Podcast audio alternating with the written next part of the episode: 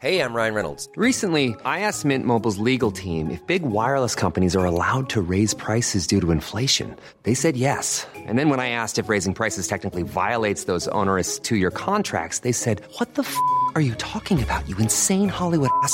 f- So to recap, we're cutting the price of Mint Unlimited from $30 a month to just $15 a month. Give it a try at mintmobile.com slash switch. $45 upfront for three months plus taxes and fees. Promo rate for new customers for limited time. Unlimited more than 40 gigabytes per month. Slows. Full terms at mintmobile.com. 以下节目包含成人内容，请在家长指引下收听。欢迎收听文化土豆，我是伊康糯米。 一天的生活从破晓开始，山坡上传来男人们精力充沛的呼喊声，意味着有鬼魂出没的夜晚已经结束，一天的劳作正在开始。当晨曦刚刚落到软软的草房上，棕榈树在还看不出颜色的海面衬托下，显示出自己纤细的身影，闪闪发光。一对对恋人从棕榈树下，从海滩上停靠的独木舟旁溜回家里，希望当太阳照进窗户的时候，他们已经规规矩矩地躺到了自己的床上。这是一九二五年的萨摩亚岛，很平常的一天就要开始。我想，任何时候的人读起这一段来，都不得不羡慕这么一幅世外桃源的景象。今天我们 unpack 可能是世界上最有名的人类学家 Margaret Mead 玛格丽特·米德一九二八年的成名作《Coming of Age in Samoa》，中文翻译一般是萨摩亚人的成年，其实我更愿意翻译成为萨摩亚人的青春期。别看这本书的题材似乎是关于一个南太平洋岛国，在今天看已经差不多消失了的文化，其实它对今天的读者关于童年、青春期、教育、性别、婚姻、种族以及如何处理自我与社会的矛盾，如何面对中西文化的冲击，都会很有帮助。最近一段时间，人类学在国内媒体好像受到的关注程度还蛮高的。我没有去研究具体的原因，不过单单就读这本书来说，我是受益匪浅，也完全能够理解这本书当年在美国出版之后的风靡，之后几十年的争议，以及到今天还值得我们去阅读的原因。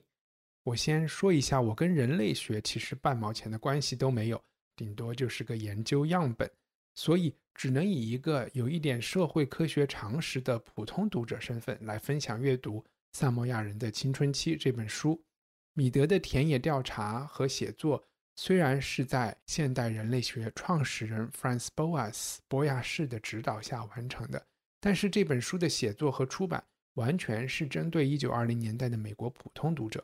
我们知道，1920年的美国经济飞速发展，经历了咆哮的十年，美国人的内心一点不比今天的中国人淡定。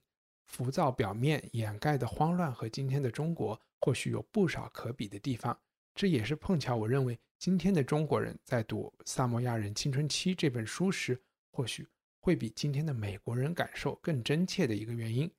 另外一个，我认为中国读者其实会更懂这本书的原因，是因为至少对我来说吧，看一九二零年代萨摩亚岛的部落文化时，还能找到传统社会的一些相似之处。这些相似性其实放在一九二零年代的美国，也只有新移民读者可能会有感受。我蛮喜欢哲学家阿兰·德波顿的书的，而且更喜欢他的视频。我认为他的哲学和人文视角真的可以帮助我面对人生的一些问题。第一次接触到 Margaret Mead 这个人，也是因为德波顿在 YouTube 视频里的介绍。去年他出了一系列介绍六个社会学家的视频，唯一的女性也是唯一一个我没有听过的名字，就是米德。德伯顿说，当我们使用现代化 （modern） 这个词时，往往都是褒义的。我们不仅感谢现代科学和技术给我们生活带来的提高，甚至还认为现代观点是更高级的。但是，有没有可能在奔向现代世界的过程中，我们把一些关于我们自身很重要的真相遗忘了？玛格丽特·米德就是帮助我们探索这些问题最杰出的向导。为了更好地理解现代美国社会的问题，米德的视角是把美国和所谓更原始的社会去做对比。他花了很多年的时间从事田野调查，尤其感兴趣的是关于性别身份方面的研究，对于帮助我们理解现代社会和性相关的问题有非常大的帮助。反正，在看了这个视频后，我就找来了《萨摩亚人的青春期》这本书看。不过，我要说一下，这本书其实和性没有那么大的关系，不要指望这里有多少原始社会的性描写。但是，米德对萨摩亚人的性与性别观念的记录，我猜想对二十世纪五十年代的性别研究产生了不小的影响，因为他的一个重要出发点是性别角色的形成，其实文化比基因更重要。文化比基因更重要，这个出发点是人类学，特别是文化人类学的立身之本。关于这一点，我觉得可以稍微多说几句。我曾经记得，在一个机场附近的环状交叉路上看到过一个户外海报，印象特别深。这个海报是《经济学人》杂志投放的，所以鲜红色的背景下用白色的字体写着 “Nature vs Nurture”？问号。我当时不太明白“自然还是养育”这个问题是什么意思。其实中文更好的翻译是“先天还是后天”，只是觉得特别耐人寻味。后来我才知道，“先天还是后天”是一个二十世纪初知识圈争论的非常激烈的，可以说是学术，也可以说是政治的话题。在文化土豆的很多节目里，你或许已经有感觉，有很多现代社会的争议和议题。都可以追溯到达尔文的物种的起源，以及大家对他的书的错误理解。十九世纪末的遗传学家开始讨论所谓的优生学 （eugenics），主张用各种非自然的手段来提高国民素质，通过强制的节育措施来限制，比如犯罪分子、精神病人、某些少数主义，甚至是智商在多少分以下的人繁衍后代的权利。优生学发展到极端，制造出了四十年代的纳粹灭绝营。它背后的很多偏见，到了今天还在影响着很多国家的公共政策。在这里我就不多说了。我们可以把优生学善意的看作是强调先天因素的一种倾向，也就是强调 nature 自然的作用。但是到了米德上大学的时候，他的博士导师前面提到的现代人类学奠基人 Franz Boas 很鲜明的。站到了强调后天养育 （nurture） 的阵营里，在他们看来，某些少数群体表现出的犯罪率、教育水平、收入等等问题和他们的基因没有关系，是他们的后天环境所造成的。用今天的话说，这里面有很多系统性歧视的因素在起作用。b o l a s 希望人类学可以通过科学的调查和分析以正视听。一百年后，优生学按理说已经没有任何的主流市场了。自然科学与社会科学已经不再认为种族是一个站得住脚的科学概念。好比我前两天看到一篇文章里，当他提到白人这个是概念的时候，用了一系列精确的定语。他说，那些最近一段时间基因祖先生活在欧洲大陆，也就是说，按照种族身份如何划分的社会习俗，更容易自我认同为白人的人类。不过，放在 Margaret Mead 刚进入人类学研究的美国，基因遗传造就了人种高低的优生学是一个非常有政治感召力的理论，因为它似乎用科学的外衣包装了那个年代一揽子相当普遍的偏见和不怀好意的政治目的。在美国，咆哮的1920年不仅是一个经济腾飞的年代，不出意外，它还是一个劳资矛盾异常尖锐的时期。来自东欧的新移民在美国组建的工会，在当时被认为是过于激进的。在优生学的保护伞下，甚至有政府报告指出，来自地中海沿岸的新移民是生物学上更刺激的品种。所谓的 “yellow peril” 黄祸论更早也就已经散布开来。老罗斯福总统甚至说过：“如果美国白人不多生小孩，就等于是在种族自杀。”美国1924年的移民法案。禁止中东、东亚和印度移民，限制南欧和东欧移民，是美国种族歧视历史上很浓墨重彩的一笔。米德就是1925年前往萨摩亚岛进行他的人类学考察的。在我们读这本书时，我觉得特别有必要对当时的这一段历史背景有所了解。虽然在书里，米德专门有提到更具体的研究动机。但是我觉得不难看出，整体人类学的研究方向在先天还是后天这个影响深远的辩论中是有鲜明立场的。在分享书的具体内容之前，我发现好像还没有介绍作者的生平。我简单的节选一些纽约时报》一九七八年十一月一日刊登的讣告：Margaret Mead，人类学家、作家、讲师、社会批评家，昨天在纽约市立医院死于癌症，享年七十六岁。卡特总统专门发表声明说，米德将文化人类学充满人性的洞察带到了数以百万的大众心目中。米德不仅是一个一流的人类学和民族志学家，他还在很多领域，从核武器政治到女权主义，扮演了美国人中的某种先知的角色。曾经有人形容他是现代女权运动中步兵阵营里的将军。他在七十二岁那年被选举成为了美国科学促进会的主席，也是第二位女性获此殊荣。他一九二八年出版的第一本书《萨摩亚人的青春期》，描述了萨摩亚岛人青春期普遍和公开的性爱尝试的价值所在。从那时起，米德的名字就和性研究联系在了一起。他之后的很多学术著作也讨论了性压抑给青年人。心理健康和今后婚姻带来的负面作用。米德一九零一年十二月十六日出生于费城，爸爸是宾大的经济学讲师。他一九二三年在 Barnard College 认识了人类学家 Franz Boas，后来成为他在哥大的硕士和博士导师。Boas 一共只有四个弟子，但是他像将军一样有一个计划，要通过人类学拯救美国。Boas 建议米德研究美国的印第安人。但是米德自己希望研究波利尼西亚文化。后来，他除了在美国历史自然博物馆有工作以外，也是哥伦比亚大学人类学的兼职教授。讣告就先摘录到这里。Margaret Mead 一直没有拿到和他学术贡献相匹配的教职，和当时学界对女性的歧视，我相信是有关系的。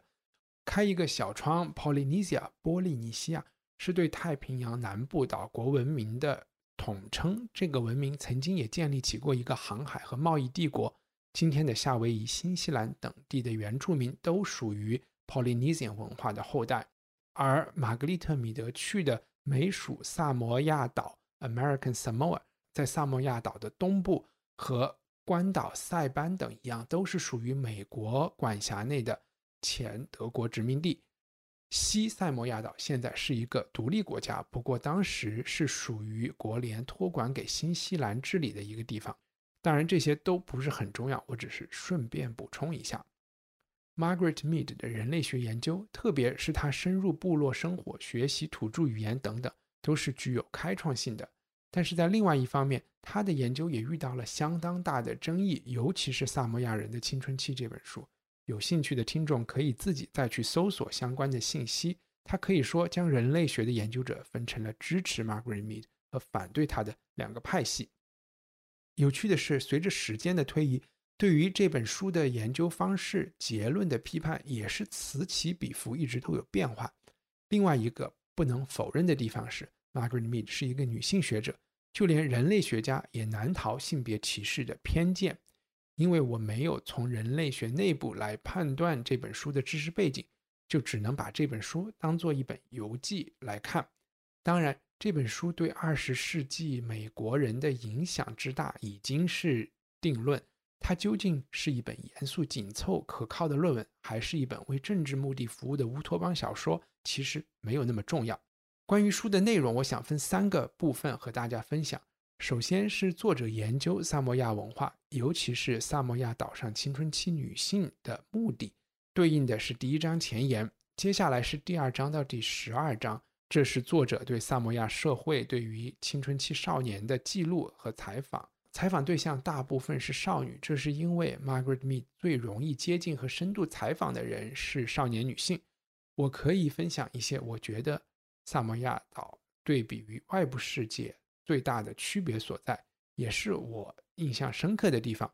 就像我之前有提到过，虽然美国的风土人情一百年来已经发生了很大的变化，但是1920年代的美国人的内心，其实放在今天的中国主流文化背景下不难想象。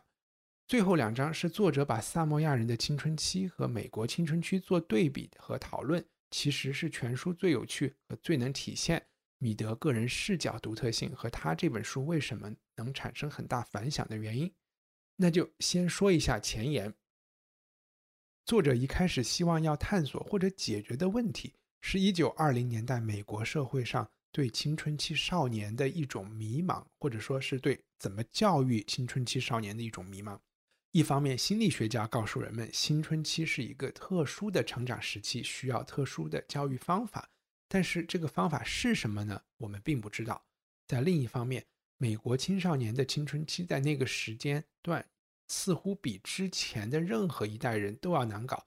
这种似乎是美国首创的青春期的纠结与亢奋，一下子就能让我联想到《麦田守望者》里边那个难以适应人类社会的霍尔顿。他的内心世界和我们可以读到的19世纪的年轻人，不管是哈克贝里费恩还是大卫科波菲尔德，都是完全不一样的。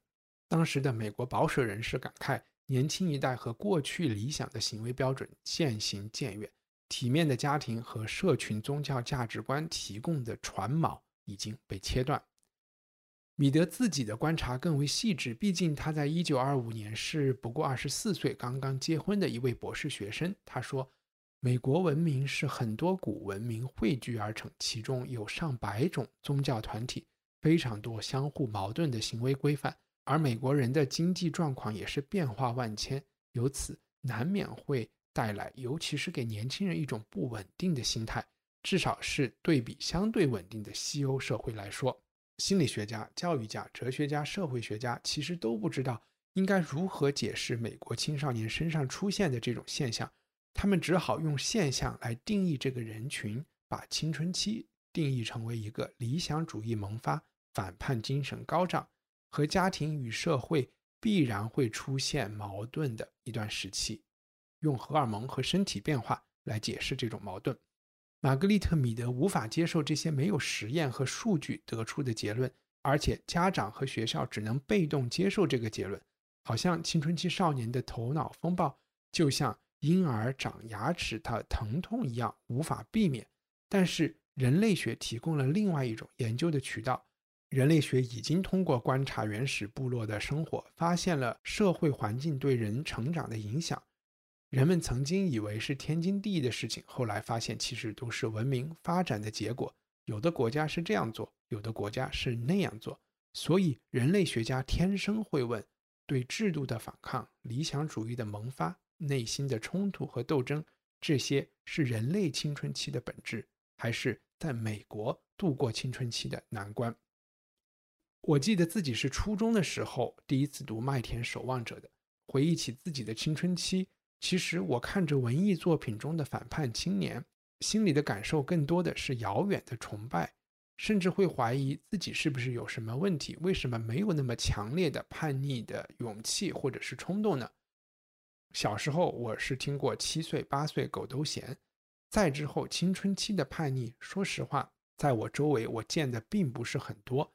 听家长说，那些好像叛逆到都成了少年犯的人，和电视上看到的那种要去搞个花臂刺青、穿鼻环，变成彻底的素食主义者，从家里搬出去和抽大麻的小伙伴们群居的人，还差得很远。所以我在读米德写的前言时，心里就已经同情青春期不仅是身体现象，更是文化现象这种观点。所以，当我得知萨摩亚人的青春期没有那么难过的时候，我并没有特别大的惊讶。那么，萨摩亚人的青春期到底是怎么样的呢？作者先为我们勾勒了一段萨摩亚岛上的一天。在节目最开始，我翻译了这一部分的前几句话。作者眼里，萨摩亚人过着热带小岛富足而无忧无虑的生活。棕榈、椰子、芋头和闭着眼睛都能抓来的海鱼，提供了岛国人需要的几乎全部资源。其实，第一章。写的特别像一个浪漫化的游记，所描述的世外桃源无异于我们今天有可能会去的泰国或者巴厘岛的某个精品度假村。任何成年人其实都知道，那种纯粹放松、纯粹无忧无虑的心态，即便是在假期，也一次只能出现几分钟而已。除非你是一只猫，人总是能够为自己找到烦恼的源泉。实在没有，还有衰老和死亡需要思考。后来我发现，作者其实真的就是要描绘一种和所谓文明社会非常不一样的内心。这种内心是我们不容易去理解的。它的形成不仅是生产资料充裕的结果，和它后面展开会讲的萨摩亚人成长的经历也有很大关系。我没有一个特别好的方式去形容这种内心是什么样的，大概可以说，萨摩亚人的内心或许就有点像我们的童年的内心那样吧。不过说萨摩亚人的内心像我们的童年，并不代表萨摩亚人的童年和我们的童年是一样的。我可以分享一些其实我们童年非常不一样的地方。我选取的细节可能是为了突出这种差异性，有一点奇葩。首先，萨摩亚孕妇的分娩过程是在全村人的观察下进行的，他们没有什么隐私。以上是这期节目的预览部分，完整内容您可以在文化土豆的官网购买赞助人计划后随时获取。